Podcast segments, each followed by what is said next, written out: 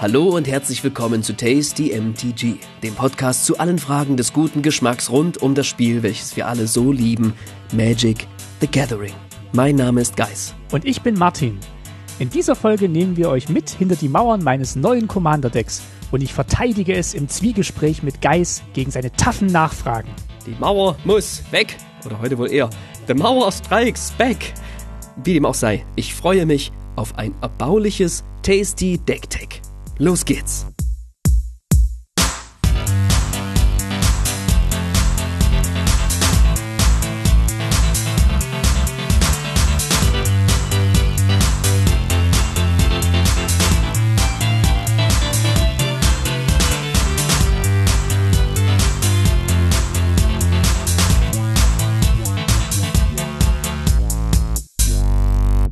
Ja, Guys, äh, vielen Dank erstmal für diesen subtilen Hinweis auf äh, den zweiten Podcast aus diesem Hause.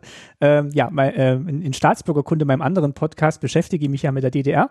Und da war die Mauer durchaus schon mal ein Thema. Aber heute geht's um andere Mauern und ähm, wenn euch die DDR interessiert, dann hört gerne mal bei Staatsbürgerkunde rein. Äh, willkommen erstmal zu Tasty MTG, Folge 26.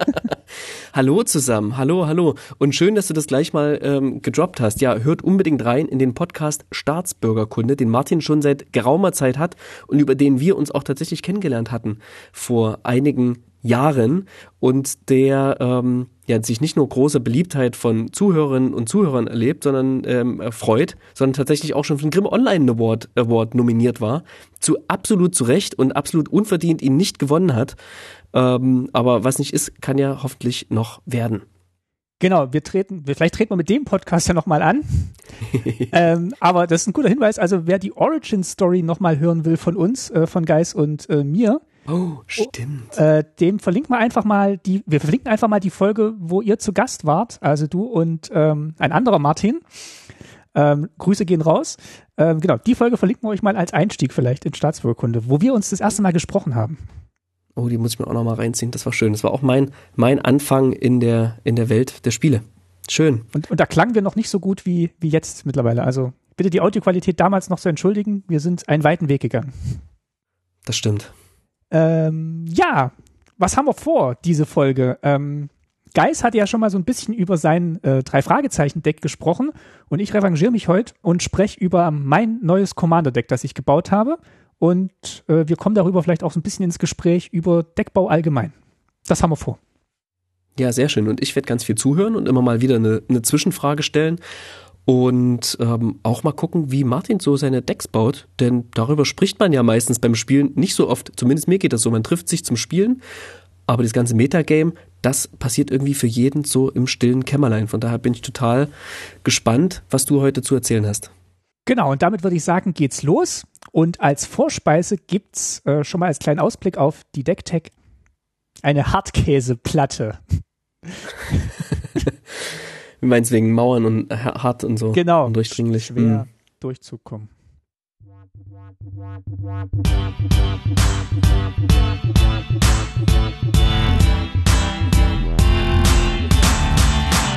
Wenn ihr das übrigens großen Käse Wortspiel findet, äh, was wir hier an, an Vor-, und Nachspeise und Hauptspeise was muss ich dann tun? kredenzen, äh, dann könnt ihr uns unterstützen auf Steady und äh, Einfluss nehmen auf die auf die Speisenfolge.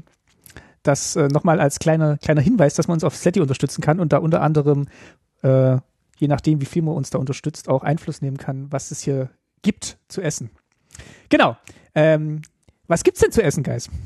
Zu essen gibt's eine kleine Neuigkeit, über die schon vieler, vielerlei, also vielerorts gesprochen wurde. Ja, man hört es in aller Lande, in aller Munde ist die Kunde von der Pro Tour, die zurück ist, um uns zu, zu um uns zu beglücken mit ähm, ja hochwertigem professionellen Magic-Spiel.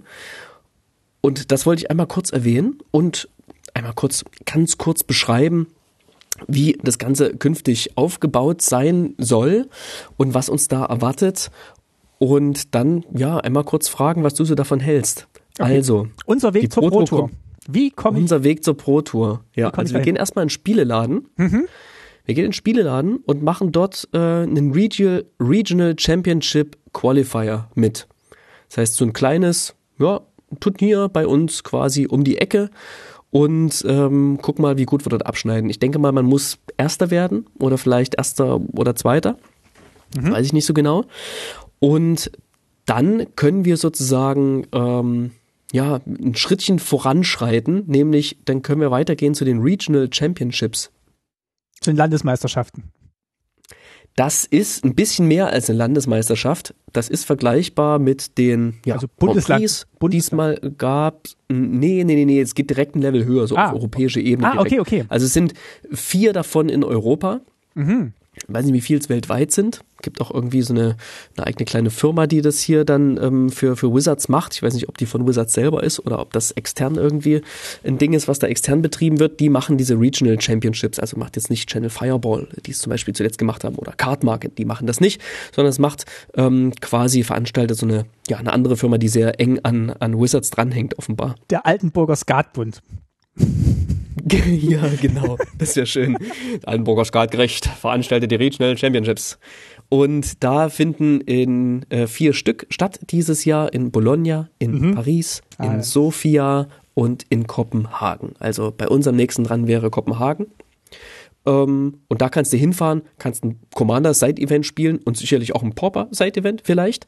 Ähm, kannst dich aber natürlich auch irgendwie für die Pro-Tour qualifizieren. Das heißt, da geht's dann wieder mit diversen Formaten los, dass du dich ordentlich battlest. Es gibt Limited-Formate, ne? Es wird gedraftet, zielt gespielt. Es Pioneer ist ein Format, was, was sie mal wieder rausgeholt haben, ähm, was für mich gar nicht so tot ist, weil ähm, tatsächlich so ein paar Leute die ich kenne, immer mal wieder Pioneer spielen und auch davon, davon erzählen. Äh, für andere war das vielleicht ein Format, von dem sie jetzt halt seit der Pandemie irgendwie nichts mehr mitbekommen haben.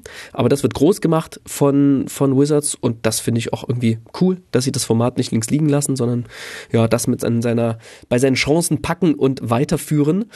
Und genau, wer sich, wer es sich schafft, wer es schafft, bei dem Regional Championship sich quasi für die Pro Tour zu qualifizieren, der kann dann eben zur Pro Tour fahren. Und davon, oh, wie viel gibt's da? Ich glaube drei pro Jahr ungefähr. Ähm, da sind dann so 400 Leute, die teilnehmen in etwa, vielleicht 450. Und von denen, wer eine Pro Tour gewinnt, ist erstmal eh der absolute King oder Queen. Und diese Leute, die bei den Pro Tours gut abschneiden, die ziehen dann weiter zu den World Championships. Ist und können dann eben Weltmeister werden. Ist das so, dass es nur drei Pro Tours gibt? Ich hatte immer das Gefühl, es gibt da deutlich mehr. Es gab früher deutlich mehr. Das, was ich jetzt gelesen hatte, waren, dass es drei. Okay. Und es fehlt quasi diese, was ich vorhin meinte mit Landesebene. Also vorher gab es ja, du gehst in den Local Game Store und dann machst du ja nochmal so Berlin oder Brandenburg wäre es bei uns gewesen, ähm, so ein Regionalvorentscheid, bevor du dann zu diesen größeren Events in europäische Hauptstädte fährst. Aber das, diese Ebene fehlt jetzt quasi und du fährst jetzt gleich in die europäische Hauptstadt. Richtig, genau, genau. Es gibt eine ganze Menge Preisgelder wieder. Bei der Pro Tour kannst werden, wird eine halbe Million US-Dollar ausgeschüttet insgesamt und bei den World Championships eine Million. Bei den World Championships sind dann noch 128 Teilnehmer dabei und bei den Pro Tours 300 Teilnehmer. Das habe ich gerade einfach falsch wiedergegeben. Ne? Also das spitzt sich dann schon deutlich zu, aber und das ist auch anders als früher. Ne? Das sind alles Paper-Events und man qualifiziert sich über, über ja, Tabletop-Events dafür. Aber man kann quasi auch die ganze Zeit Arena zocken und sich über Arena direkt zu einem, auf, zu einem dieser Level quasi qualifizieren. Und dann musst du natürlich mit Paper irgendwie anrücken und spätestens zur Weltmeisterschaft quasi, da musst du dann halt mit deinem Deck irgendwie hinkommen und tatsächlich dein Können am Tisch unter Beweis stellen.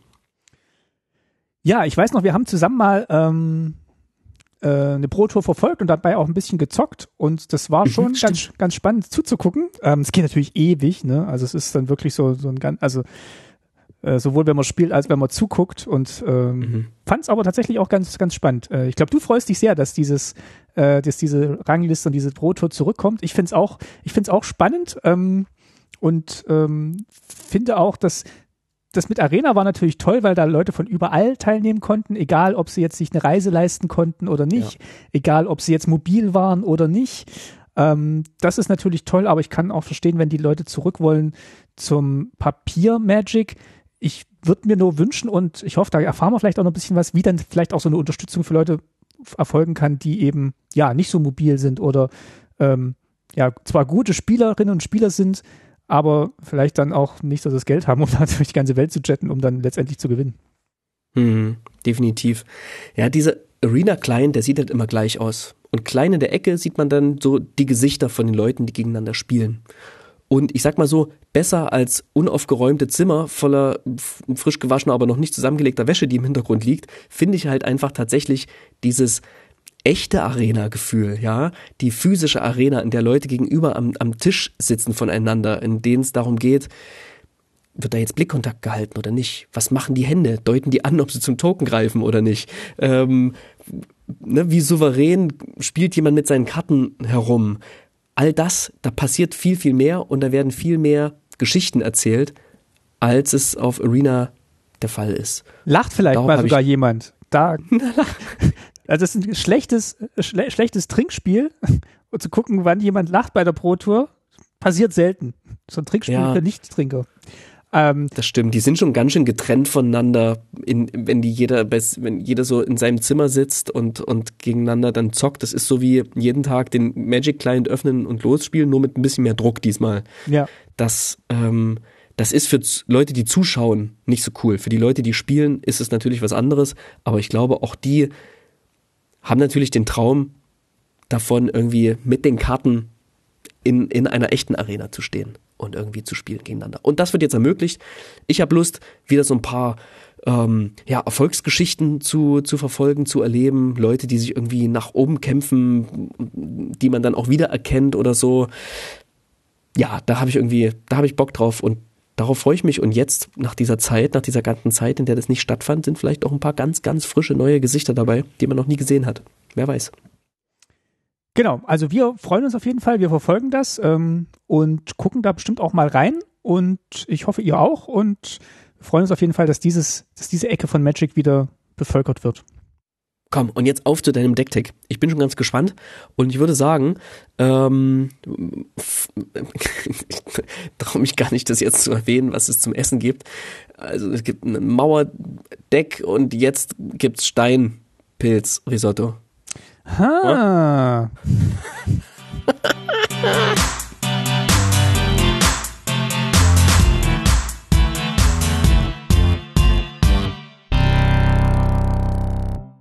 Ich hoffe ja echt, dass uns jemand bei Steady unterstützt. Einfach nur, damit wir bessere Speisen servieren können. Genau. Ähm, willkommen im Hauptteil mit diesem, diesem leckeren Steinpilzrisotto. Ähm, hoffe ich, habe ich jetzt auch äh, was, was dem entspricht in Form eines Decks. Äh, genau, wir haben uns überlegt, was machen wir für diese Folge und äh, sind auf die Idee gekommen, Mensch, äh, ich habe doch ein neues Commander-Deck. Ich könnte mal ein bisschen drüber erzählen, wie ich das gebaut habe und was da die Idee hinter war. Wenn ihr jetzt auf eurem Podcatcher äh, auf den Link klicken könnt, dann klickt gerne auf den Link. Da kommt ihr direkt zu dem Deck auf Moxfield. Und äh, wir haben das jetzt beide auch schon offen. Und wenn ihr da drauf kommt, dann seht ihr auch schon, wie dieses Deck heißt. Das heißt nämlich Mauerspecht. Und äh, das ist jetzt auch erstmal ein Arbeitstitel. Das heißt, wenn ihr jetzt während, des, während der Folge nochmal eine gute Idee habt, wie dieses Deck auch heißen könnte, dann äh, twittert uns das an äh, tasty-mtg. Fragezeichen. Kurze, kurzer Nein. Wackler in der Stimme. Ja, ja. weiter. Ähm, genau. Und äh, ja, ihr seht schon, äh, und du siehst auch, Geis, den Commander dieses Decks. Denn das ist Arcades, the Strategist Arcadis, der Stratege. Meine erste Frage an dich ist, weißt du, wer das ist? Der Arcadis, ich du meinst so von der Lore her? Äh, genau, von der Lore her. Also, wer nee, ist dieser Drache? Das musst du mir tatsächlich erklären. Nee, es ist ein Elder Dragon. So viel weiß ich, weil es steht auf der Karte. Den Rest musst du mir erklären. Und ich weiß, dass früher bei mir zu Hause als, als, als, als Kind quasi Stratege so ein, so ein bisschen so ein Schimpfwort war. so eine Beleidigung. Du, du Stratege. Das ist, ein, das ist ein richtiger Stratege. So, hm. Ist der ein richtiger Stratege oder ist der cooler? Der ist jetzt ein richtiger Stratege. Also du hast schon recht, okay. das ist äh, das ist ein Elder Dragon. Und ich dachte, das ist natürlich auch schön, wenn man endlich mal ein Elder Dragon Highlander Deck baut, wo ein Elder Dragon äh, Highlander der Commander ist. Mhm. Und Arcades, der Stratege, ist einer von den, äh, von den fünf ursprünglichen Drachen. Da gab es schon mal eine Karte dazu. Zu den anderen auch. Und das sind quasi, ähm, ja, die, die Drachen, die auf Dominaria vom Urdrachen da hineingeworfen wurden und von denen Nickel Bolas einer ist. Also es sind jetzt vielleicht so die, die Halbgeschwister von Nickel Bolas und so bin ich eigentlich auch drauf gekommen, mich mit dieser Karte, mit dieser Kreatur, mit diesem Drachen zu beschäftigen äh, weil es da nämlich eine ganz tolle äh, Geschichte gab, die Chronicle of Bolas äh, von Kate Elliott geschrieben. Äh, das war so eine Web-Fortsetzungsgeschichte zum Core-Set 2019. Und da bin ich darauf aufmerksam geworden. Das ist eine ganz tolle Geschichte, die könnt ihr gerne lesen. Also wirklich äh, schön zu lesen. Da geht es so ein bisschen um die Ursprünge von Nickel Bolas und Ugin. Ähm, dass die, äh, Spoiler, die sind Brüder. Und ähm, wie die sich verhalten dann auch zu den anderen Drachen und zu den Menschen auf Dominaria. Also ganz spannend geschrieben. Und Arcades ist ähm, da dargestellt als ein Drache, der ähm, den Menschen erstmal wohlgesonnen ist, der sich um sie kümmert, der sie beschützt, der sie auch verteidigt und der dann wirklich ähm, erstmal viel, viel nachdenkt und sehr reflektiert ist. Und den fand ich eigentlich von der Figur her sehr spannend und wo ich diese Karte gesehen habe, dachte ich, oh ja, das, das klingt, das klingt auch spannend. Äh, ist nicht nur ein interessanter Charakter, sondern ermöglicht vielleicht auch eine ungewöhnliche Deckidee. Ähm, weil ich mir tatsächlich gedacht habe, ich, also ich würde mich gern immer selber überraschen, wenn ich so ein Deck baue. Ich baue nicht oft Decks, weil mir manchmal da auch die Zeit dazu fehlt und ich dann auch sehr lange drüber grüble, wie mache ich das und was kommt da rein und äh, ich muss mich dann auch, also ich, der, der Flavor muss halt stimmen für den Commander und dann habe ich auch Bock, das zu bauen. Und hier hatte ich, hatte ich das Gefühl, da steckt eine ungewöhnliche Idee dahinter, die ich so noch nicht oft gesehen habe und die ich auch noch selber nicht so oft gespielt habe. Dann sag mir doch mal, was er macht. Genau. Ähm, also, der hat äh, Flugfähigkeit und äh, Wachsamkeit, ist ein ähm, Elder Dragon mit 3,5, kostet ein generisches, ein grünes, ein weißes und ein blaues Mana. Und jetzt musst du mir helfen, wie heißt diese Farbkombination? Ja, ich wollte dich gerade fragen. Aha. Band? Ja, ich würde auch sagen, äh, denn äh, Puh. Genau, ich weiß es nämlich sogar, weil ich habe den Bandcharm nämlich auch drin. Ja, ne? Ja, okay. ja, genau. gut, haben wir den Test beide bestanden. Ja, sehr gut. So, und der hat jetzt folgende Fähigkeit. Immer wenn eine Kreatur mit äh, Verteidiger ins Spiel kommt, kann ich eine Karte ziehen. Ähm, also unter meiner Kontrolle ins Spiel kommt, kann ich eine Karte ziehen. Mhm. Und oh Mann, jede Kreatur mit Verteidiger äh, weist Kampfschaden in Höhe ihrer äh, Widerstandsfähigkeit zu und nicht wie ihrer Stärke und kann angreifen, als hätte sie nicht Verteidiger. So gut. Ähm, genau, und das ist eigentlich auch eine schöne Anleitung davon, dachte ich mir, wie man dieses Deck bauen sollte. Äh, und so bin ich dann, bin ich dann auch rangegangen. Genau, also so dein erster Eindruck erstmal vielleicht so zum, zum Commander, zu der Idee und zum Elder Dragon. Ähm, total gut. Also was, was mir als erstes kommt, also Fliegen, Wachsamkeit finde ich eh immer eine super unfaire Kombination. Das ist schon mal, schon mal richtig gut. Das ist ein Deck, das will, das will, dass man angreift. Das sagt sogar, hey, die Karten, mit denen man eigentlich nicht angreifen darf, die dürfen jetzt auch angreifen. Das finde ich schon mal gut. Also es geht viel um Kampf. Und die, viele Karten werden dadurch extrem aufgewertet, indem sie einfach noch eine Karte ziehen, wenn sie ins Spiel kommen. Das heißt, der haut mit Value quasi nur so um sich und kostet vier Mana. Ich meine, ich spiele ja auch CDC, die kostet eins und dann ähm, Sultai quasi, Sultai-Farben drei Mana das geht schon. Das kann man schon machen. Ne? Man, hat, man hat, ein bisschen, hat ein bisschen gebastelt, dass man das Mana dann in den richtigen Farben auch zu Turn 4 hat, aber das kriegt man schon hin. So, das ist jetzt so mein Ersteindruck. Das, glaube ich, ist ein, ist ein ziemlich guter Commander, glaube ich. Und ich könnte mir vorstellen, dass du auch weil ich es weiß, Karten dabei ist, von denen ich noch nie was gehört habe. Genau, das war nämlich auch noch schön, als ich dann dieses Deck angefangen habe zu bauen, ähm, dass ich auf viele Karten gestoßen bin, die ich noch nie gesehen hatte, die entweder sehr alt sind oder so abwegig, dass man die eigentlich selten sieht oder selten spielt. Aber hier fand ich, machen die eigentlich total ähm, Sinn und passen sehr schön rein. Also, wie bin ich vorgegangen? Ähm, ich habe natürlich erstmal geschaut, äh, was gibt's denn überhaupt für Karten mit Verteidiger in den Farben, die dieser Commander hat. Und für alles, was ich jetzt gleich berichte, bin ich natürlich auf Scryfall gegangen und habe da mit verschiedenen Suchtermini gesucht. Ich bin tatsächlich nicht mhm. ähm, über EDH-Rack gegangen oder ziemlich spät ähm, da nochmal drauf geguckt, sondern ich habe erstmal so, so Suchen gemacht, von denen ich denke, da müsste ich was finden für dieses Deck oder hätte ich gern was gefunden und mal gucken, was, was mir da die Suche ausspuckt. Das heißt, erstmal über Scryfall, mhm. dann das ganze Ding zusammengebaut mhm. und am Ende nochmal auf EDH-Rack. Ob ich irgendwas übersehen habe, genau. Ah ja, okay. Also wirklich nochmal so, um zu überprüfen, ob es nicht noch irgendeine Banger-Karte gibt, die die anderen Leute alle in ihr Arcades-Deck reinbauen. Genau, also vielleicht vom Anfang mal, wonach habe ich gesucht? Also ich habe erstmal nach Karten gesucht, die ähm, Defender haben.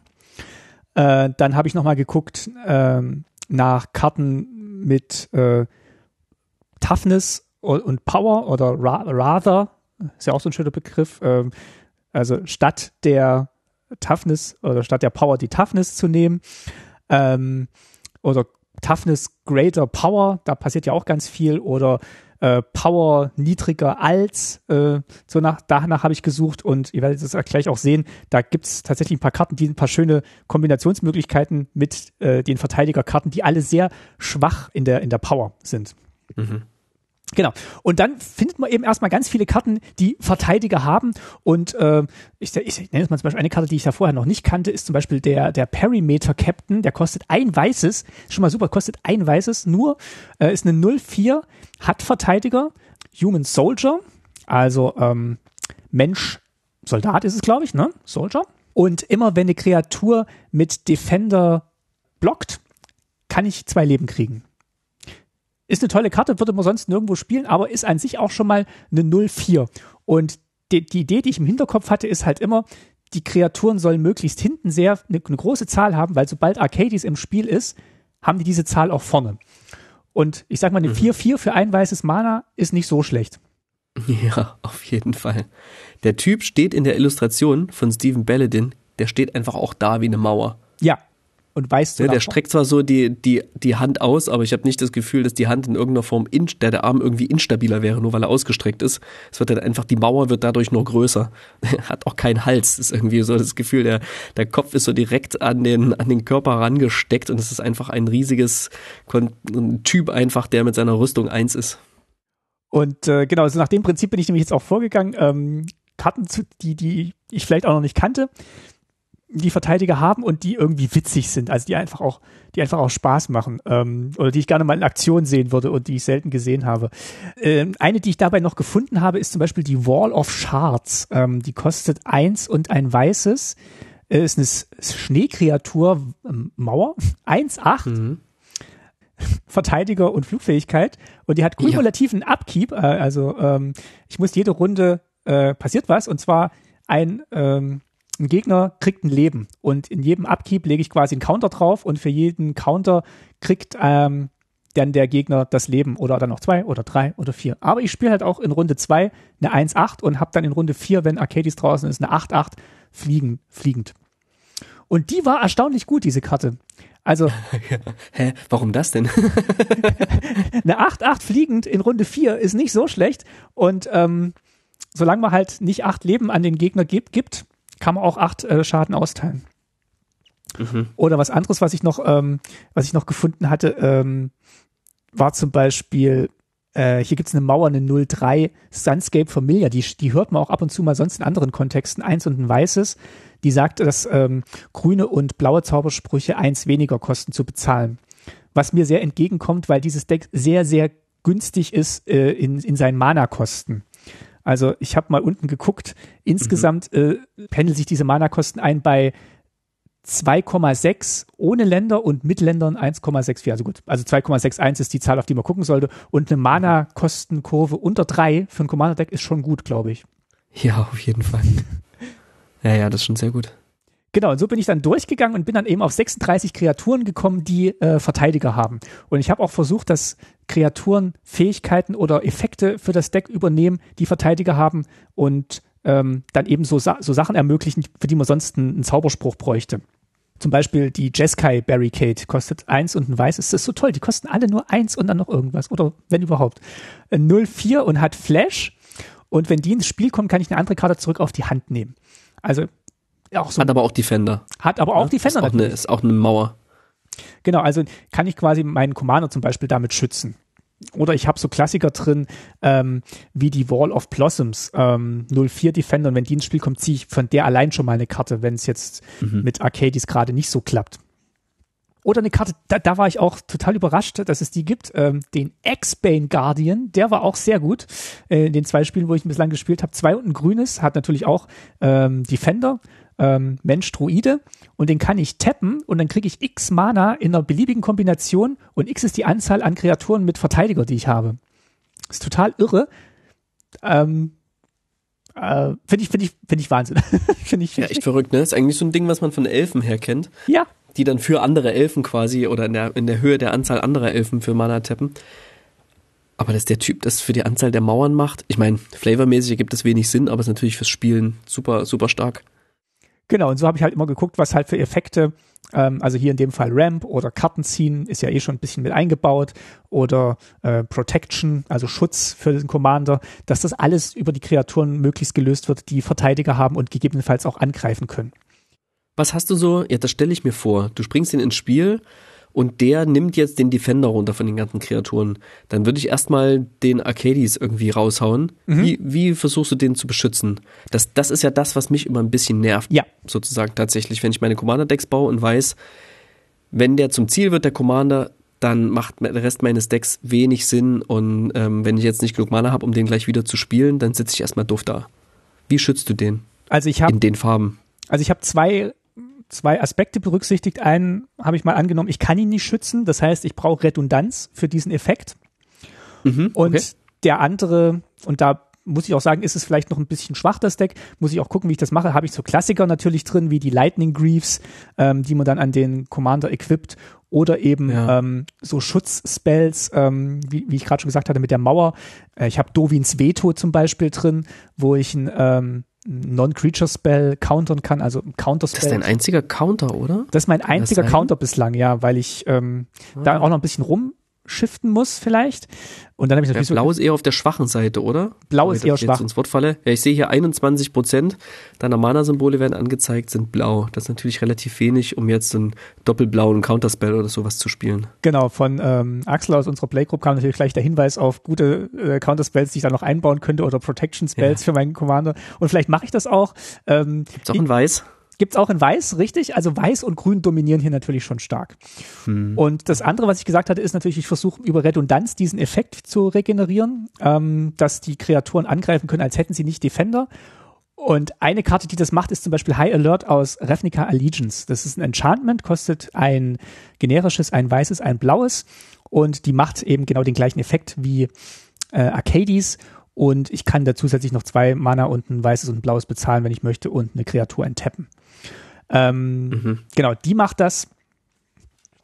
Und äh, Assault Formation ist auch noch ein Enchantment, das es ja, ein bisschen abgeschwächt macht. Sagt zumindest, dass der Schaden äquivalent zur Widerstandsfähigkeit ausgeteilt wird und ich kann ein grünes bezahlen und dann verliert eine Kreatur ihre Verteidigerfähigkeit und kann angreifen. Genau. Also An denen gibt es so ein paar, die zumindest jetzt nicht den Defender wegnehmen, ne, aber die Kreaturen äh, Kampfschaden in Höhe ihrer Toughness austeilen lassen. Huatli hast du zum Beispiel, die Planeswalkerin. Genau, die ist auch nur drin als Planeswalkerin, weil sie diesen Effekt hat. Es gibt diesen Effekt auch nochmal mit Schwarz in Verbindung, aber Schwarz kann ich leider nicht spielen. Äh, da gab es in letzter Zeit auch noch ein paar Defender-Kreaturen, die das so ein bisschen mit einbauen. Also diese, äh, gerade in der, in der Mitternachtsjagd gab es da ein paar lustige Karten, die dann eben auch noch mit Defender so ein paar äh, spaßige Dinge machen. Aber die konnte ich hier leider nicht spielen. Genau, deswegen Huatli. Ähm, Sieht man auch selten den Commander und ähm, ist halt mehr ein Enchantment hier in dem Fall, aber äh, lustig, dass der drin ist. Na und ich sehe, du hast halt so die Klassiker, ne? Du hast dir ein Teferi's Protection geleistet fürs Deck und ein Heroic Intervention ist drin. Ähm, genau. Habe ich mir nicht geleistet das, in dem Fall. Das sondern schützt natürlich auch ordentlich. Hatte ich tatsächlich auch nochmal aufgemacht in einem Mystery Booster, deswegen ist der Klar. drin. Äh, der einzige Mystery Booster, den aufgemacht Wer es kann, der öffnet die Booster dann, wo das drin ist, ne? Mein Ziel war auch tatsächlich, äh, nicht so viel Geld auszugeben für dieses Commander-Deck. Und ähm, ich hatte ja schon mal in der vorherigen Folge erzählt, dass ich hier noch diese alte Kiste stehen habe, mit, mit, oder diese neue Kiste mit alten Karten, äh, wo dann auch nochmal so ein paar lustige Dinge drin waren für dieses Deck und ich wollte eigentlich wenig Geld ausgeben, um dieses Commander-Deck zu bauen. Das, das hat auch ganz gut geklappt und deswegen habe ich auch Karten reingenommen, die ich schon hatte. Ähm, und Cyclonic Rift, Heroic Intervention und Teferis Protection sind natürlich irgendwie so die, die mächtigsten Spells, die ich da jetzt irgendwie so drin habe, aber die hatte ich tatsächlich auch alle noch aus vorherigen Decks oder weil ich da zufällig zwei hatte. Kurz, kurz eine Frage dazu, mhm. einfach weil ich das sehr, sehr spannend finde und für mich auch die ersten Commander-Decks, die ich baue, immer aus möglichst vielen Karten bestehen, die ich selber schon habe. Mm, mm, gibst du dir irgendwas vor? Sagst du dir, hey, ich baue das erstmal nur aus dem Zeug, was da ist, oder ich will erstmal nur 20 Karten oder 15 Karten kaufen, die ich noch nicht habe? Reglementierst du dich da selber irgendwie oder ist das eher so ein, ja, so ein Pi mal Daumen und guckst halt, dass du erstmal die Karten nimmst, die du hast? Also meistens komme ich ja über Karten, die ich schon habe, drauf, dieses Deck zu bauen, wie jetzt zum Beispiel Arcades.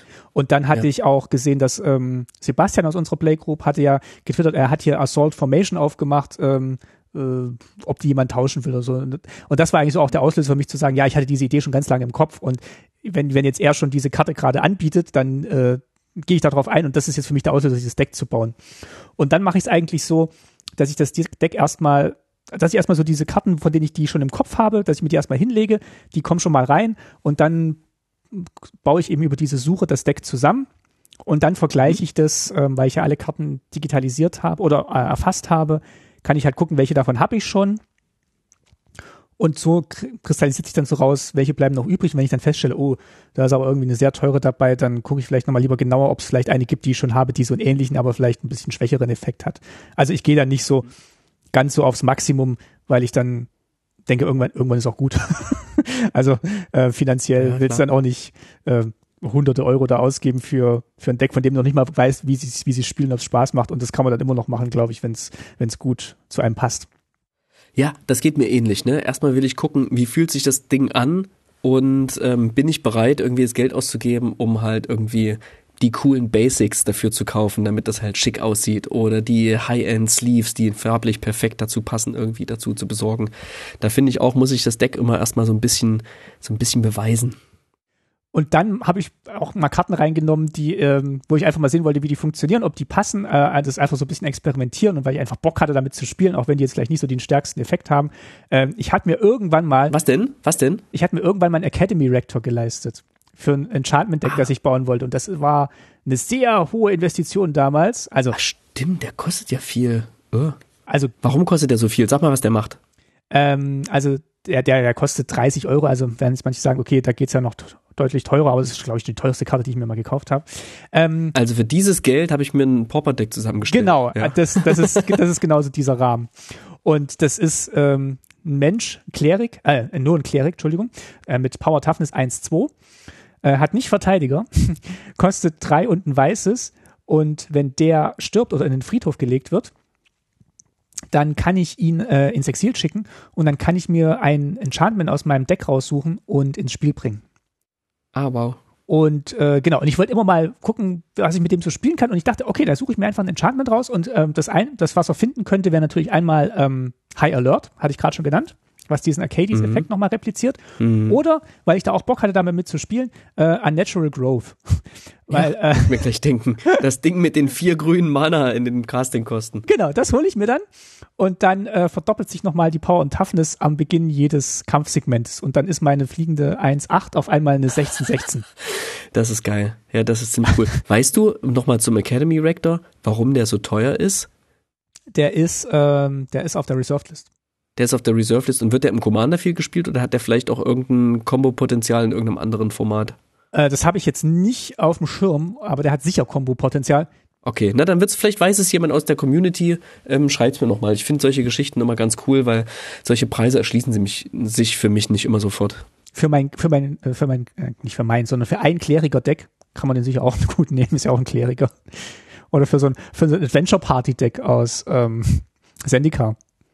Taugt ja auch. das stimmt. Genau. Ich könnte mir auch als das Enchantment Rolling Stones raussuchen, weil, weil ich das auch äh, schön finde. Äh, das auch nochmal macht. Geil, dass, was macht das denn? Dass Mauern angreifen können, als hätten sie, als wären sie keine Mauern. Ähm, ah, ja. Weil viele Verteidigerkreaturen natürlich auch Mauern sind oder Mauer waren früher mal und diese Defender-Fähigkeit da so eingebaut war in das Mauersein. Ähm, ja, genau. Ist das immer noch so? Mittlerweile steht es, glaube ich, automatisch mit drauf einfach. Ne? Genau, in, mittlerweile Aber theoretisch ist es noch so, dass quasi jede Mauer auch einen Defender haben muss. Genau, Richtig? und sie, sie schreiben es bloß jetzt, ja. glaube ich, immer mit hin. Und äh, das könnte ich mir noch raussuchen. Und das letzte Enchantment, was ich mir raussuchen könnte, wäre ähm, Primal Rage. Alle Kreaturen haben Trampel. Weil das ist natürlich das Problem von diesem Deck. Ähm, ich habe dann zwar sehr große Kreaturen, aber wenn äh, Geist dann mit seinen äh, kleinen, vielen kleinen Tokens äh, blockt, habe ich auch nicht viel gewonnen. Dann kommen die nämlich nicht durch.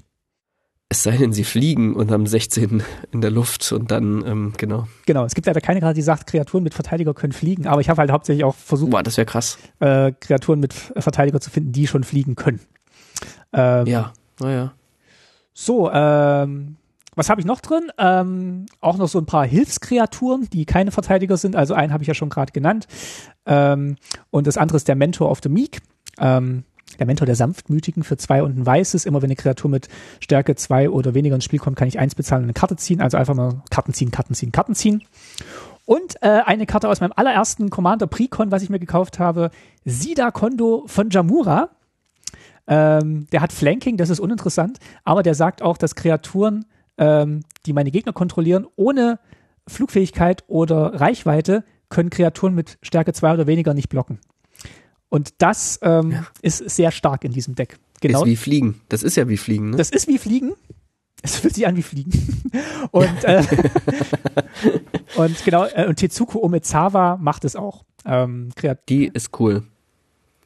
Genau. Also ein blaues 1-3 und Kreaturen, die du kontrollierst mit äh, Toughness 1 oder weniger, können nicht geblockt werden. Genau, und das ist eigentlich auch schon fast die Idee hinter diesem Deck. Also ähm, Kreaturen mit Verteidiger spielen, Karten ziehen, die ein, zwei Combo-Enchantments da rausfinden oder suchen oder ziehen, die dann den Angriff noch stärker machen und dann möglichst schnell mit wenig Angriffen die Gegner äh, zu, zu, ähm, zu platt zu machen. Also was ich erstmal richtig cool finde an, an, an diesem Deck und auch an solch ähnlichen, ja sehr speziellen Decks quasi, die es nicht irgendwie, da gibt's jetzt keine drei unter, krass unterschiedlichen äh, Arten und Weisen, die zu bauen quasi, ne, sondern man weiß, packst Defender rein quasi und ähm, Kreaturen mit einer hohen Toughness. Mhm. Dass man hier so oftmals Kreaturen reinpackt, die eigentlich in allen anderen äh, Zusammenhängen einfach schlecht sind. Ja, oder genau. einfach Karten, die man sonst nicht spielen möchte. Was eben auch dafür sorgt, dass diese Karten niemals nachgedruckt wurden.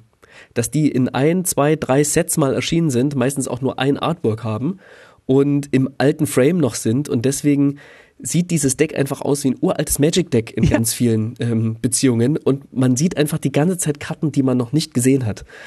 Und das finde ich ziemlich cool. Also ich habe total die Freude, hier einfach durchzugehen und mir diese Bilder anzuschauen, weil das einfach Karten sind, die ich so noch nie gesehen habe.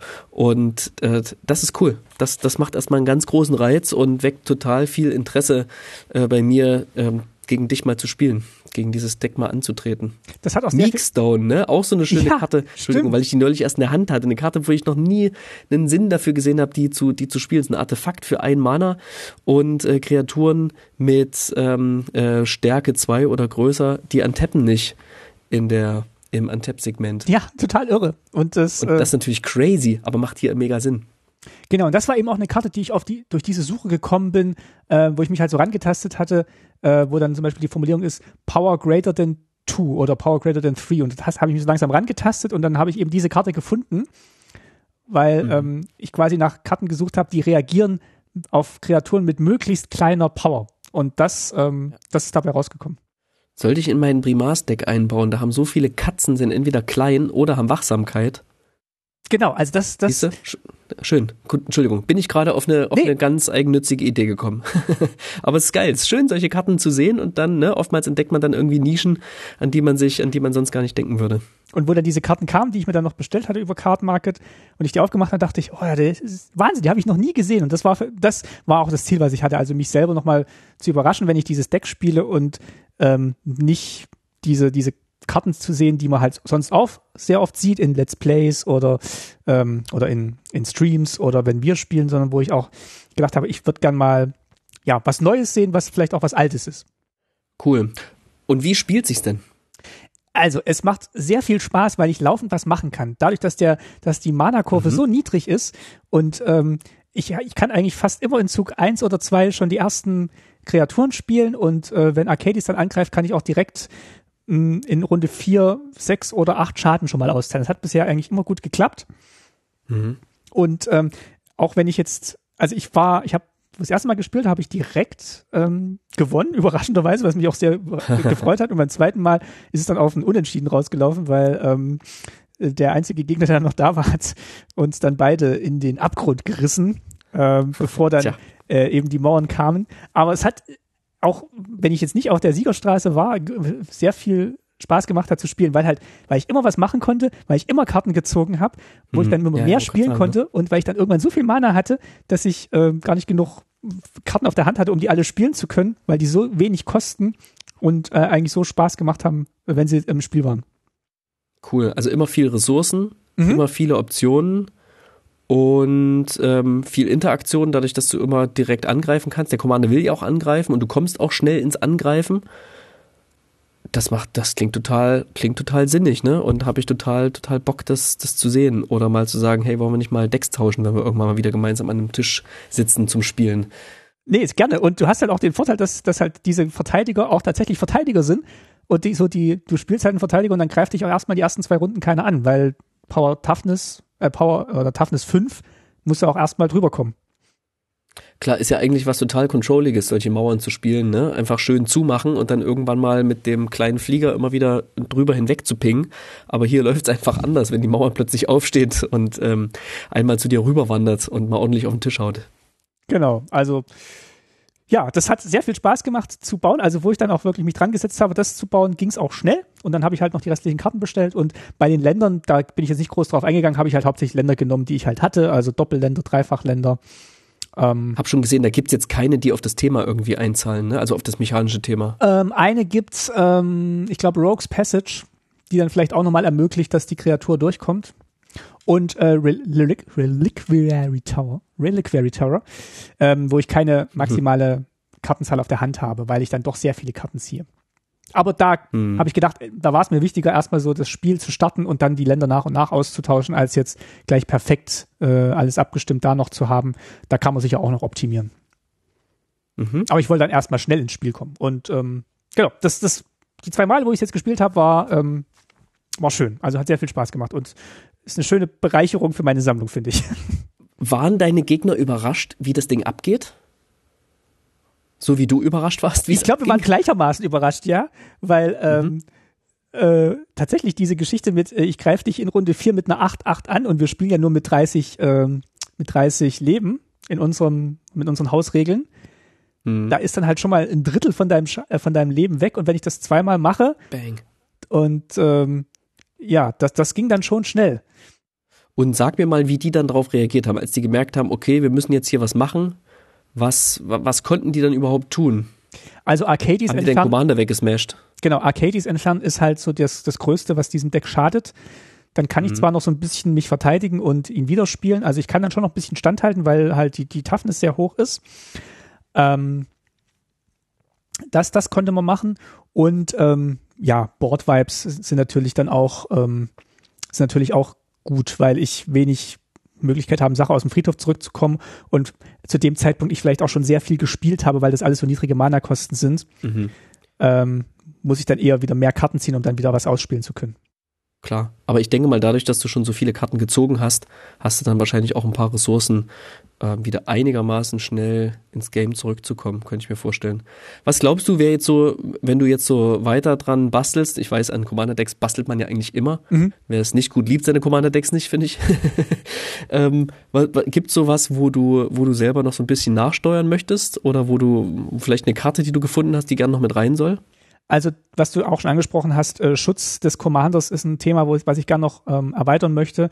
Ich glaube, an den Kreaturen mache ich erstmal nichts. Mm, das funktioniert. Ich habe tatsächlich auch schon 36 Kreaturen sind drin. Genau.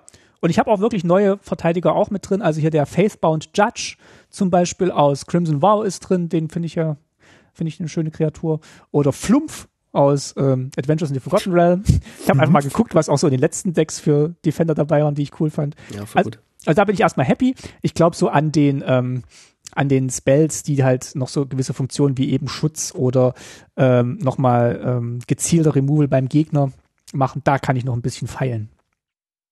So, und jetzt kurz eine zur wichtigsten Fragen. Ähm, hast du hier auf Moxfield auch die richtigen Artworks und Editionen eingestellt? Ja. Gut, Martin, richtige Antwort. Ähm, sehr, sehr, sehr schön. Ich sehe, du ähm, ähm, spielst die Unstable Full Art Länder hier drin. Was für Sleeves benutzt du für das Deck? Achso, Entschuldigung, für die Länder gilt es nicht. Ach so. Für, Aber sonst gilt es für alle Karten, weil, weil ähm, nur dann gleicht es auch ab mit meiner Sammlung. Das ist eigentlich der Hintergrund. Und bei den Ländern ist es mir ah, wurscht.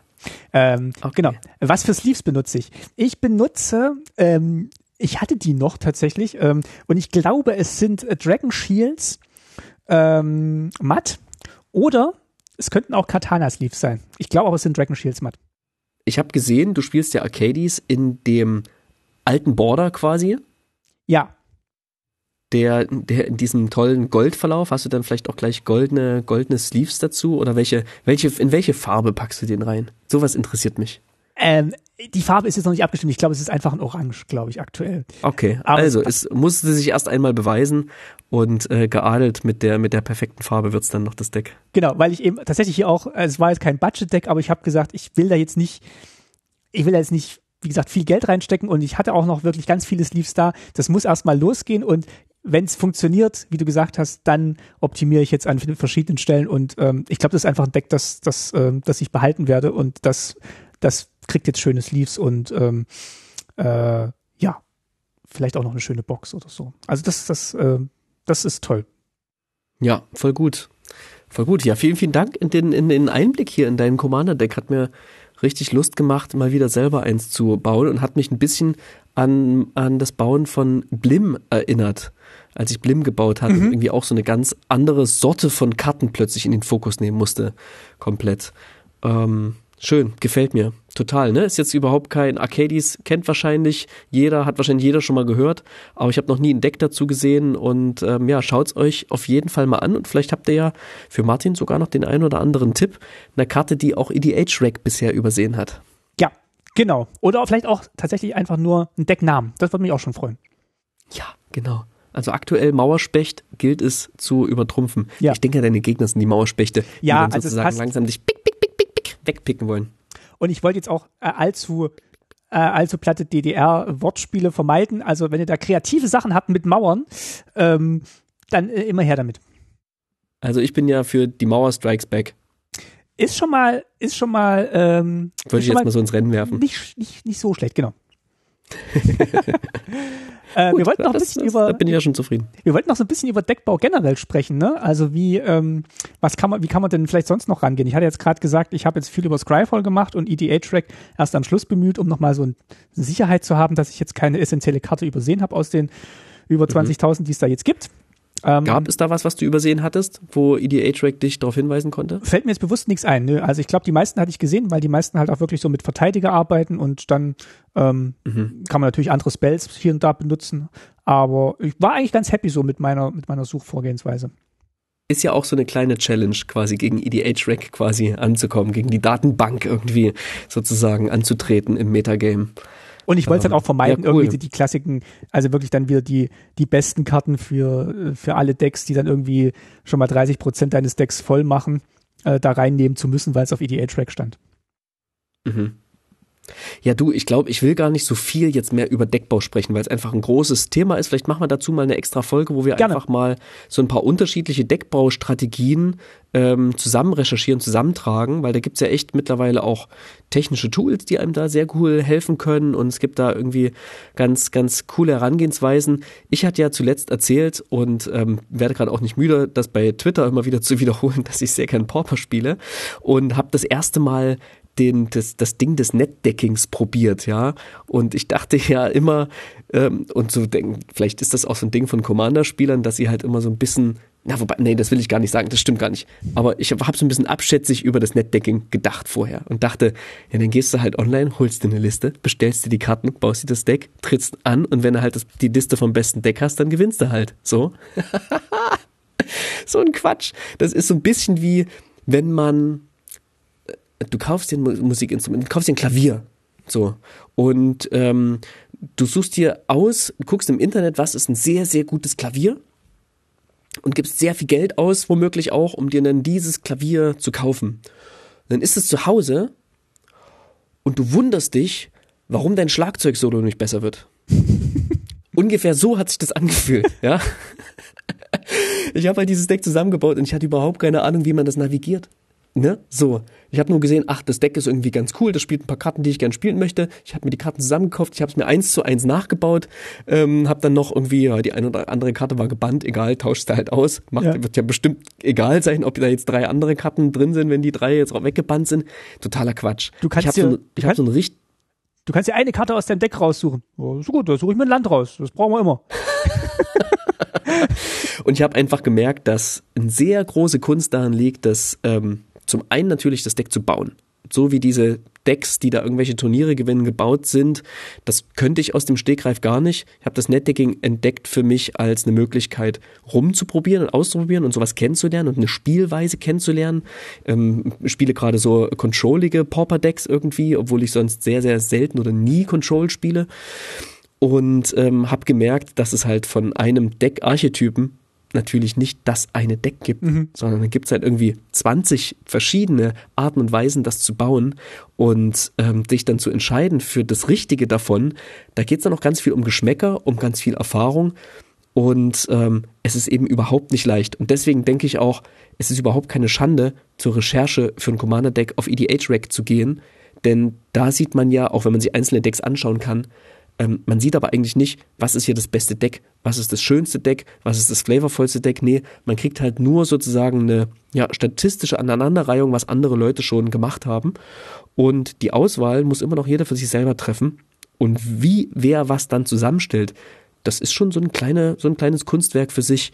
Und ich habe da durch dieses Netdecking, das Ausprobieren des Netdeckings echt sehr viel Demut und Respekt wieder gewonnen ähm, gegenüber den unterschiedlichen Herangehensweisen daran, Decks zu bauen. Und ähm, ja, schön. Sehr, sehr, sehr schön, einfach heute wieder in die, aus der Pauper-Welt heraus, wieder in die, in die, ja, bunte Welt des, des, der Commander-Decks irgendwie reinzuschauen, wo man halt 100 verschiedene Karten spielt. Es freut mich, dass, es dir gefallen hat und ich hoffe, euch hat es auch gefallen. Ein bisschen, ähm, durch mein Commander-Deck zu gehen. Und wie Geist schon gesagt hat, freue ich mich oder freuen wir uns auf euer Feedback dazu und äh, Tipps und Tricks, wie dieses Deck vielleicht auch noch ein bisschen besser werden könnte, ohne dass ich auf EDH-Raid gehen muss. Und dann würde ich sagen, gehen wir zur Nachspeise. Und du darfst gerne verkünden, was es da, was es da noch äh, äh, Bissfestes gibt. Hart, härter am härtesten. Die Plätzchen von Weihnachten müssen mal weg. Ach,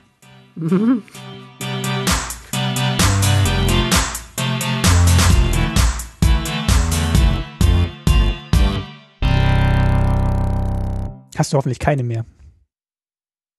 Ey, ich habe tatsächlich diese Woche die letzten Lebkuchen weggegessen und die waren noch richtig gut. Und Lebkuchen sind einfach was sehr, sehr Leckeres und es sollte ich meine, es ist schön, dass es das nur einmal im Jahr gibt, dann weiß man es zu schätzen. Aber wenn es das zu kaufen gäbe die ganze Zeit, ich würde mir immer mal wieder ein paar Lebkuchen holen. Ist, ah, ist einfach zu geil, aber es stopft schon ganz schön. Gut, so viel dazu.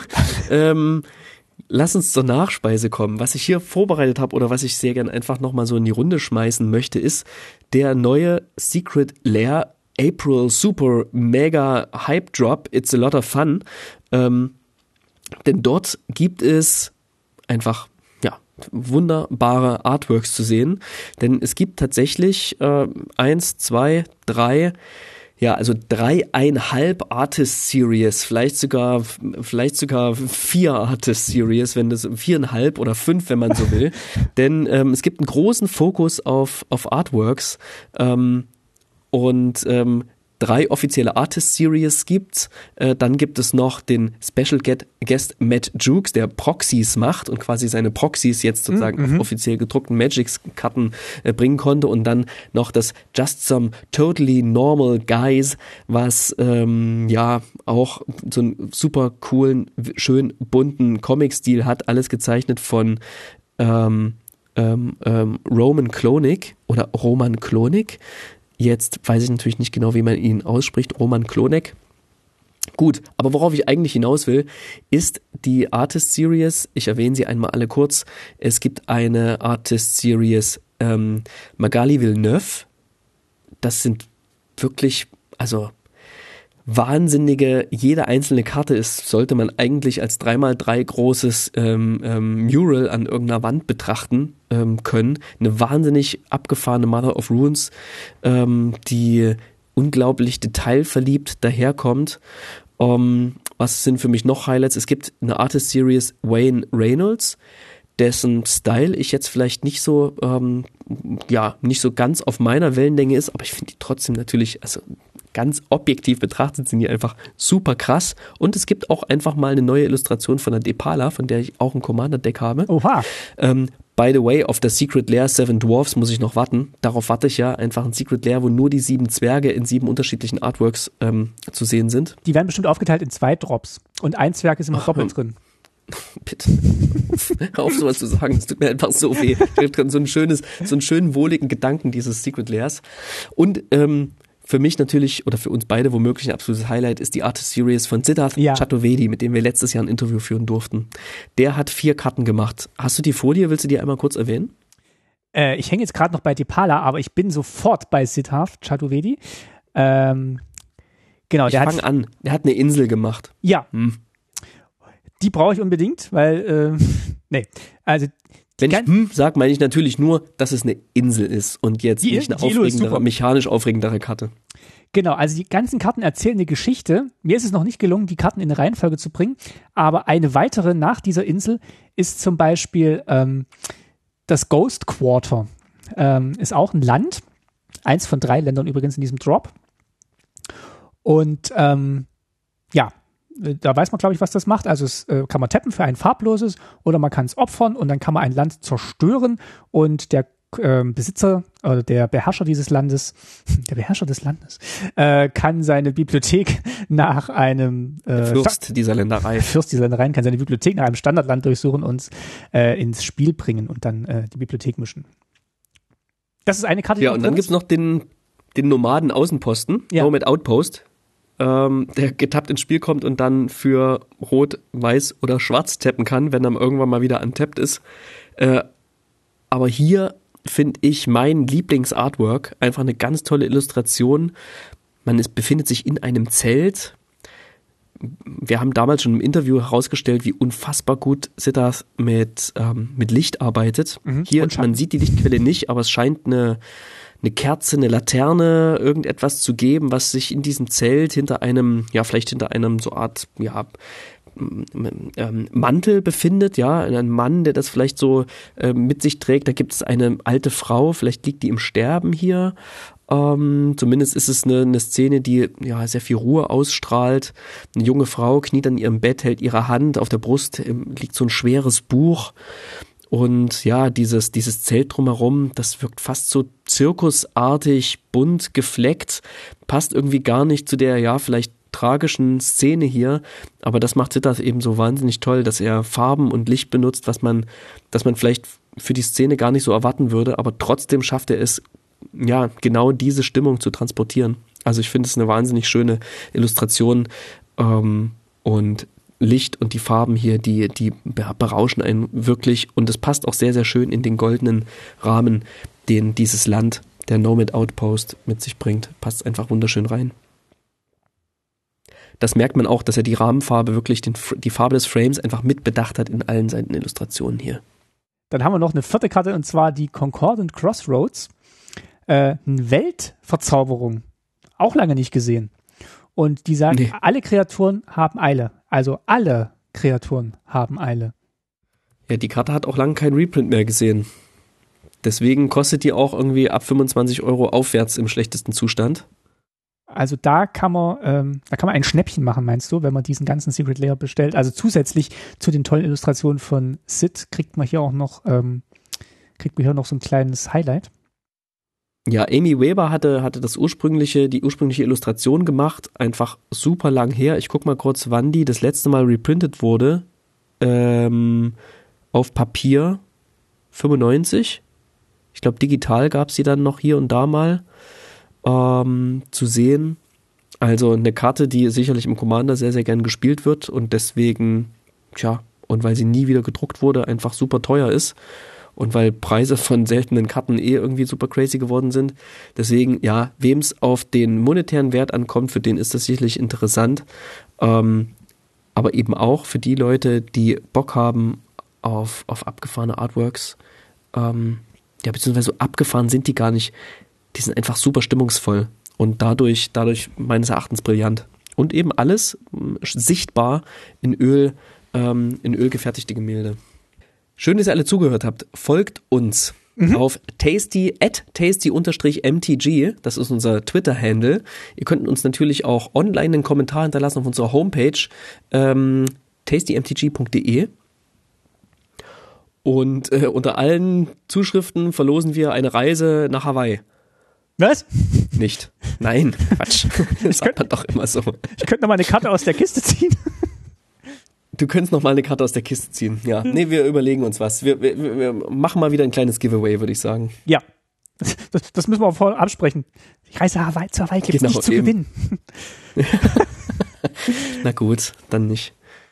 Okay, dann ähm, ja, nochmals vielen Dank für, äh, fürs konstante Zuhören und ähm, fürs vielleicht auch äh, erste Zuhören, wenn ihr das zum ersten Mal hört, heute, was wir hier so treiben. Und wir freuen uns, dass ihr da seid und zuhört und auch beim nächsten Mal wieder zuhört. Ich danke dir vielmals für den Decktech. Und ihr alle, die ihr zuhört, bis bald. Bis bald, macht's gut. Und nicht vergessen, nicht nur die Karten angucken, auch damit spielen. Tschüss. Ciao.